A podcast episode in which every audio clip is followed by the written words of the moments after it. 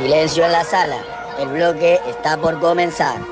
Suban el volumen que Santiago Moroni presenta Denle un Oscar en 2x1.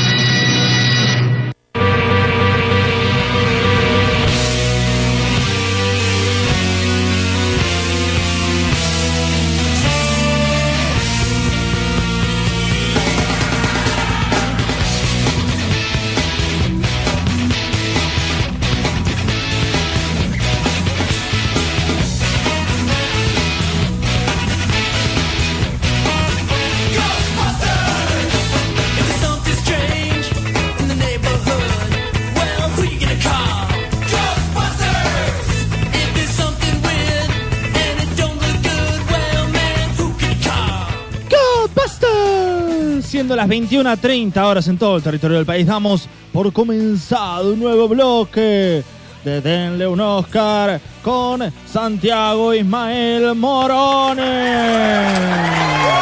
Me quedaría muy bien el Ismael. Ismael, Sí, Santiago Ismael Morón y me gusta cómo suena. pero no tenés segundo nombre. No tengo segundo nombre, no. No tienes segundo nombre.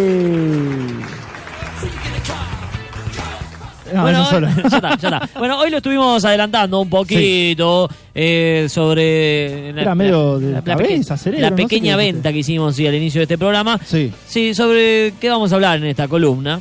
Porque yo quería que ya les empiece a generar cosas. Ya sé de qué vas a hablar. No, que les, les empiece a generar intriga, que se empiece a generar expectativa. Ya sé de qué vas a hablar. ¿De qué voy a hablar?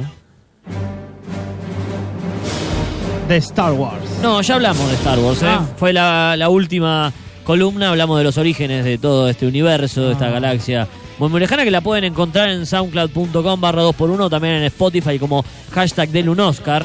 ¿eh? Ya sé de qué vas a hablar. ¿De qué? De Papá Noel. No, de Papá Noel ya hablaste vos. ¿Ah, yo? En tu momento cultural, sí, historia de Papá Noel. Lo pueden encontrar en soundcloud.com barra 2x1, también en Ah. Spotify como hashtag momento cultural. Si no Ah. lo buscan como 2x1 también aparece. Uh, perdón. No. No, la verdad no, ni idea. No, hoy vamos a intentar entender el cerebro humano en relación a las películas. ¿Qué le pasa al cerebro mientras miramos una película? Porque sin dudas el cine nos genera cosas, nos genera emociones, nos genera, incluso antes de, de sentarnos en la sala o darle play desde el sillón Sí. o desde la cama, algunos lo miran acostado también. Eh, el cine ya nos está generando cosas. O sea que hoy vamos a hablar un poco de medicina.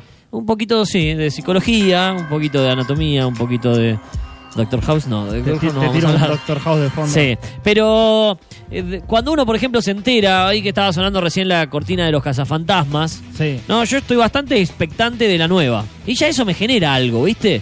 Tengo Claro. esa ansiedad, tengo, no sé si la palabra es estrés, pero como que quiero que se estrene ya. Y cuando se estrene me va a poner feliz, me va a poner feliz, aunque no la haya visto.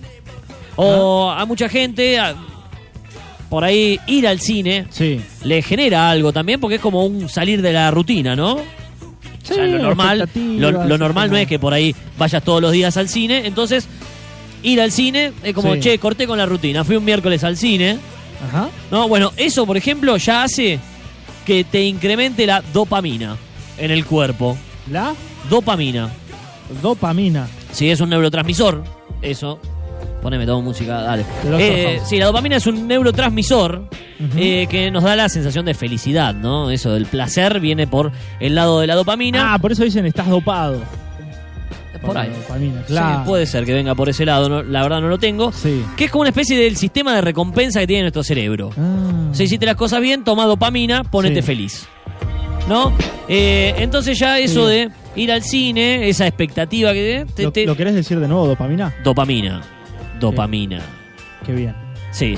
Eh, lo que hace, ¿no? Es que te genere esa salida, ese romper, como, bueno, ya te pone feliz ir al cine. Después no importa qué es lo que te encuentres en, en el cine, pero seguramente si la pasaste bien alguna vez, eh, reencontrarte con esa experiencia te va a hacer que ya tu cerebro libere esa dopamina y tengas esa sensación. Cuanto Claro. más dopamina nos genera, Sí. más recordamos la película.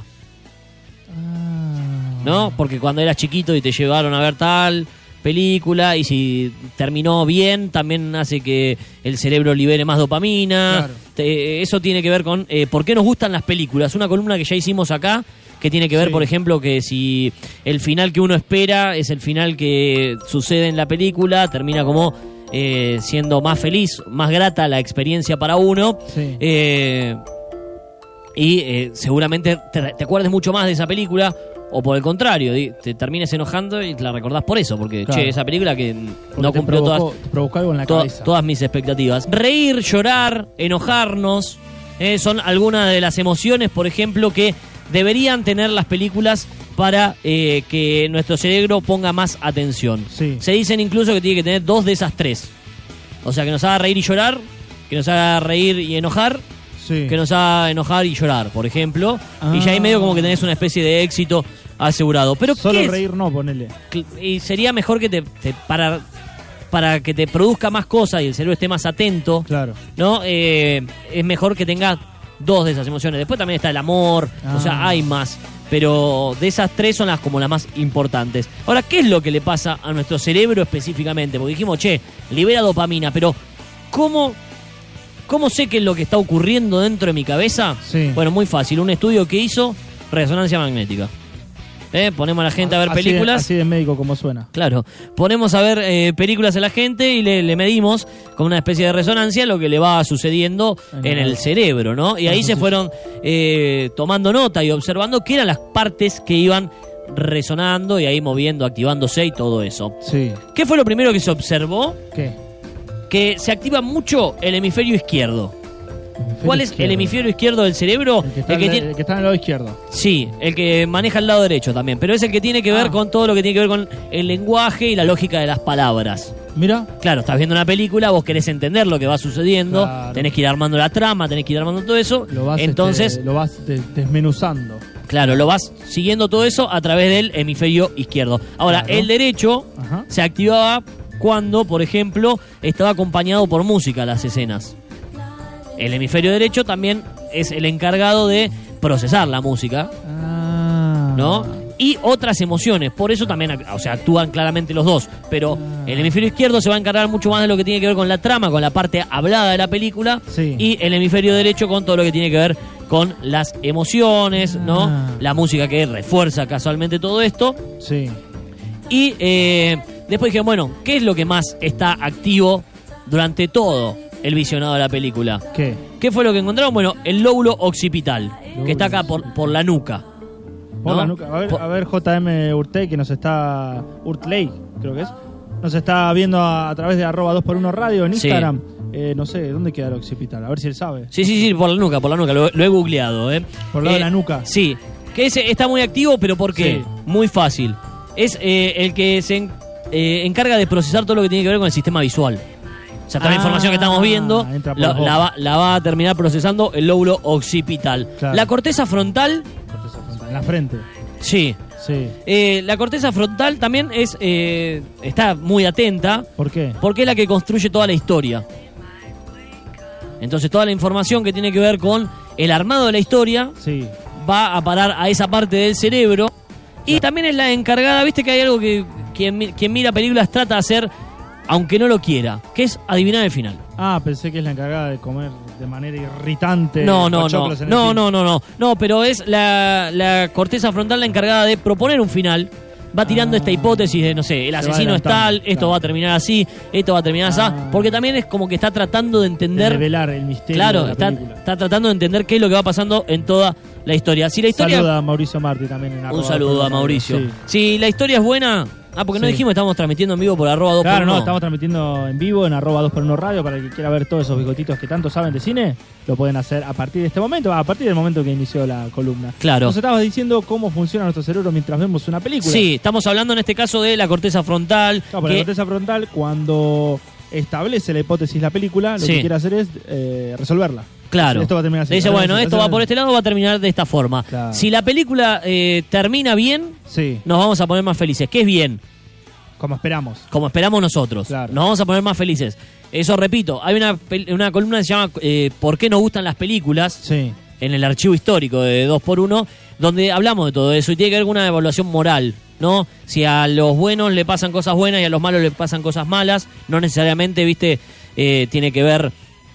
Porque hay películas donde hay grises, Claro, o ¿no? series hay, pel- donde hay grises, películas donde hay grises, eh, entonces tiene que ver con esa evaluación. De, si a este personaje actuó de esta manera, su recompensa final tendría que ser esta, o su, no sé, castigo final tendría que ser aquel. Eso pues nos movemos a través de los estereotipos. Claro, y habla mucho de la moral, ¿no? Pero Claro. bueno, si ese final tiene que ver con lo que estábamos esperando, nos ponemos felices. Si no es el esperado, pueden pasar dos cosas. O que nos enojemos, o que nos pongamos tristes porque no era lo que nosotros queríamos ver. Ah, nos incomoda. Nos incomoda, claro. Eh, ¿Qué más se activa mientras estamos viendo una película?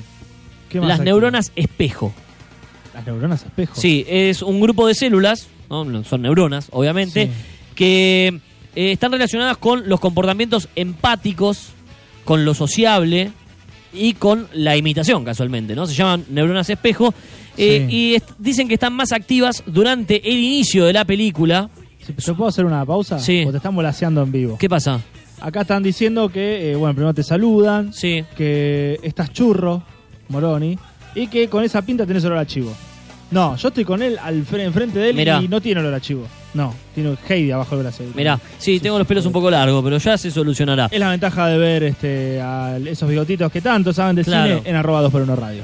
Bueno, eh, estábamos hablando de las neuronas espejos. Dice que Neuronas espejo. Sí, neuronas espejos se llaman así porque casualmente lo que hacen es eso, es copiar Sí. lo que está pasando. Si uno se identifica con un personaje y dice, wow, qué loco este, muchas veces no- nos movemos como lo hace ese personaje. Tipo empatía sería. Sí, Ah. nos vamos a parar y vamos a hacer toda la película. Si el chabón salta, vos saltás. No, pero No. por ahí si el tipo está nervioso Vos te pones nervioso. y a vos se te empieza a mover la patita como, a- como al personaje, Ah, o movés la mano, o el tipo estornuda y vos sin querer por ahí haces como el movimiento del estornudo y O todo si, eso. o si uno le hace algo malo a tu personaje favorito, vos saltás. concha de tu madre, cubilla, ¿qué me tirás? La concha de tu madre, cubilla. Te pones así Sí, de mal también. Sí.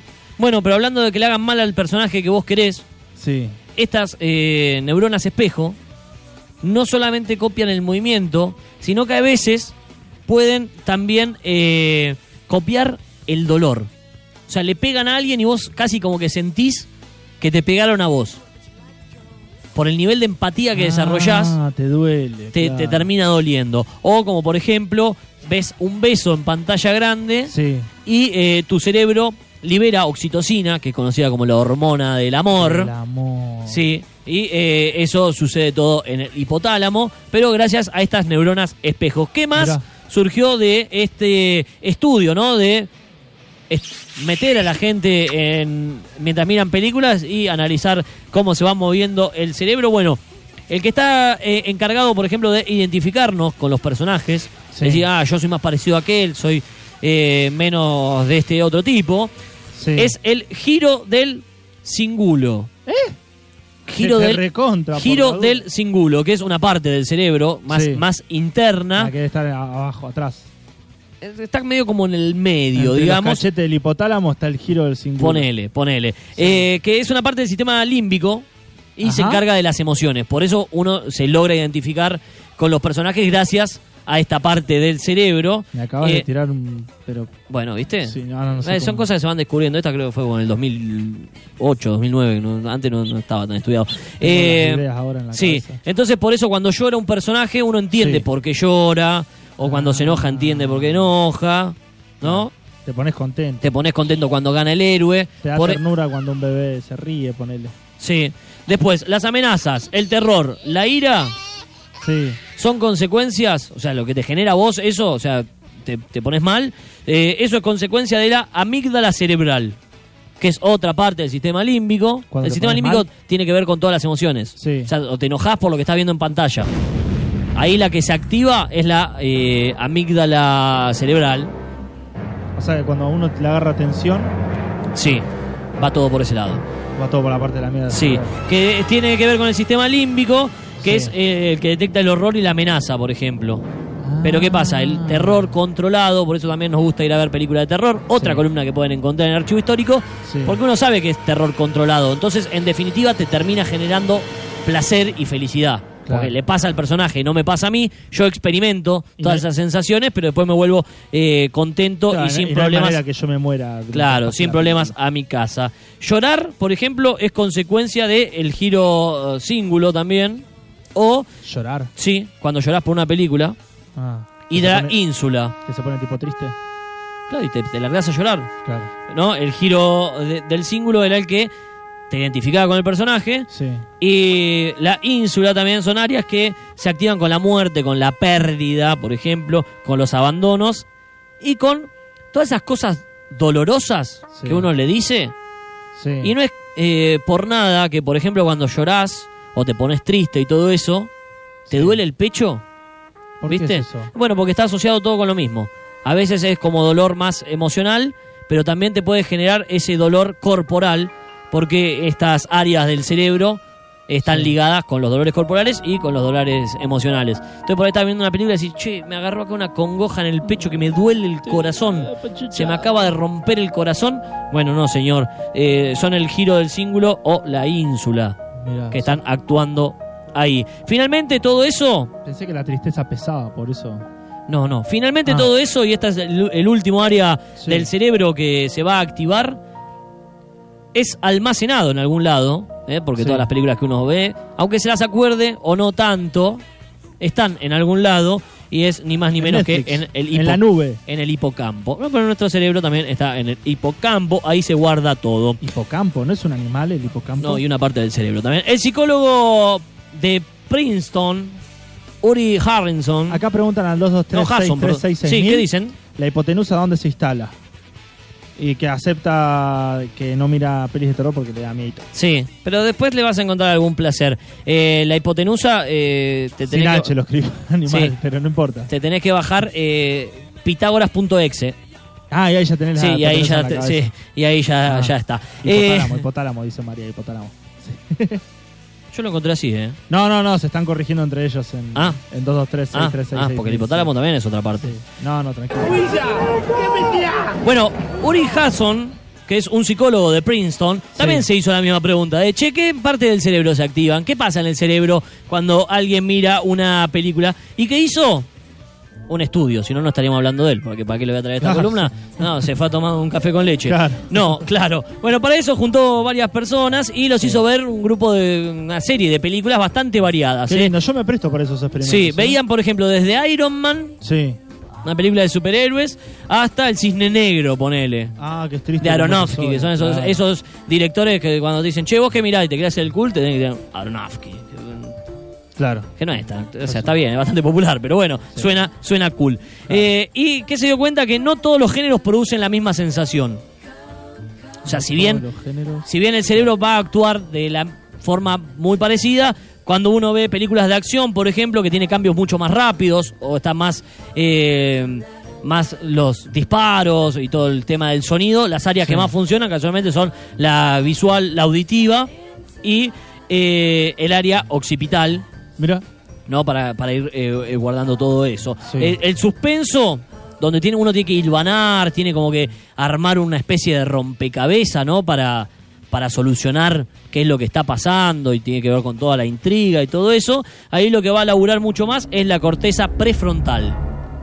Hoy hablamos de que la corteza frontal era la que claro. Claro, era la que iba armando toda la historia. Bueno, la corteza prefrontal en las películas de suspenso va a estar mucho más atenta. En el terror, Sí, la zona límbica, la que tiene que ver con las emociones. sí. ¿eh? Y ahí nos van a atacar los, los recuerdos más antiguos, el viejo de la bolsa, uh, la oscuridad, ¡guau! y ahí nos va a agarrar todos esos miedos y vamos a estar todo ahí eh, receptivo de todos esos estímulos que nos tira las películas. Las películas de romance, Sí.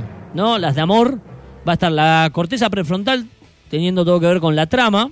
Corteza. Ah, también la prefrontal. Claro, es que todo lo que tiene que ver con la trama, con cómo se va desarrollando la historia, Sí. va a esa parte del cerebro. Y el sistema límbico va- nos va a hablar de las emociones. Hoy Ah. hablamos de la oxitocina y todo eso. Bueno, Claro. todo eso va para allá. Y las de comedia, Sí. que son por ahí un género, no lo quiero desprestigiar, pero que es más sencillo. Sí, es difícil igual hacerlo. Es re ¿eh? difícil de hacerlo, tenés que hacer buenos guiones y todo eso, pero Sí. emocionalmente es mucho más Es sencillo. más fácil de sacar la risa, claro. Claro, eh, va todo con el sistema límbico, el área visual, auditiva y motora. Ah, mira. ¿Viste? Son todas esas cosas las que eh, se activan. Vos que hoy decías Sí. de los ruidos en el cine por la gente que come, por ejemplo. Sí, bueno, alimentos con más calorías nos van a hacer estar más excitados y más emocionados Ah. por lo que estamos viendo. Por eso Por en los los cines azúcares. te venden la gaseosa, te venden los pochoclos y todas esas cosas, y vos ves películas, la- las que te dicen, che, estas son Claro. re pochocleras, Sí. porque sabés que te clavas un tarro de pochoclo y la pasás fenomenal mirando esa Claro. película, porque tenés todas las emociones a flor de piel y ahí va a actuar el cerebro. Claro, y algo no más... Sé, no sé mucho cómo funciona la anatomía, pero capaz que la sobrecitación a, par- a base de glucosa de, del Sí, pues, sistema seguramente te caiga digestivo mal. te- En definitiva te va a, ter- te va a haga terminar que se cayendo te, mal. se te aceleren la... Sí, perdón. Sí, pero no, está bien, por lo menos para un paquete chiquito de, Claro, de para pochoclos. comer algo. Y no como, no rompa los huevos. coman Cerramos antes. Con esto que es lo que más me llamó Lleven tabletas de chocolate que no hacen ruido. Claro, Buenísimo, claro, tenés razón. Cerramos con esto que fue lo que más me llamó la atención a mí Sí. de la investigación que hizo este Uri Hasson, ¿Qué? este psicólogo que estudió cómo funciona el cerebro Sí. en los seres humanos mientras miramos películas. Sí. Y tiene que ver con que mientras uno mira películas, no todo tipo de películas, ahora vamos a ver cuáles, pero hay procesos cerebrales que se van sincronizando. Apa. O sea, si en una sala de cine te pones a ver a la gente, puede suceder cosas como el parpadeo sincronizado. Que todos parpadeen a la Que vez. todos parpadeen al mismo tiempo. Yo corrí la caja pensando que para que me quede más cómodo y te saqué de plano. No, no pasa nada. en este. Eh, Para, para, ¿cómo es eso? Todos parpadean a la todos vez. parpadean al mismo tiempo. Es como una exteriorización de esta sincronización no. de, Claro, de la actividad, de la actividad todos- cerebral. Claro, pasa que mirando la peli. todos, por ejemplo, eh, sube la música y bueno, Sí. la- la- el hemisferio derecho va a activarse en todos los cerebros por igual. Claro. Pasa tal cosa y en todos los cerebros va a pasar lo mismo. Claro. Y el cerebro tiene que dar la orden de pestañear y lo va a dar para todos. eh, la- No sé si para No, todos, no. todos, todos, pero Pero siguiéndolo, o sea, respetando los patrones que está recibiendo, Claro. va a buscar el momento para que parpadee en el mismo momento que también lo reciben los demás. claro. Entonces se genera eso en algunas salas. No es en todas las películas, Mm. sino que son en las que tienen una estructura más compleja y usan mucho mejor el lenguaje cinematográfico. Ah. O sea, tienen más encuadres, tienen más planos, Fua. tienen más cortes. Eso, Por ejemplo, las de comedia dicen que es más difícil que pasen estas cosas, sí. pero que eh, en algunos casos se ha detectado eso en las salas de cine, ¿eh? Yo te que la gente parpadea al mismo Yo te tiempo. voy a decir la verdad, espero que no te ofenda y no te quiero sacar más tiempo. Si logran que parpademos todos a la vez, Sí. es porque no, nos pueden controlar. Algún día hablaremos de... O, o te pensás que es fácil hacer que todos parpadeen a la vez. no, No, bueno, algún día hablaremos de las películas como forma de control. los controlan. Sí, obviamente, obviamente que nos controlan, pero gente, yo me quiero despedir de esta columna deseándoles que activen sus cerebros, que visiten más salas, que vean más películas, que siempre hace bien y de paso, eh, ahora ya saben qué parte se va a estar activando en cada momento. Esto fue en un Oscar, eh, en edición eh, post Navidad, un nuevo jueves que ha pasado, ahora un poquito de música y enseguida volvemos porque ya está Jorge Pita y se terminó el programa.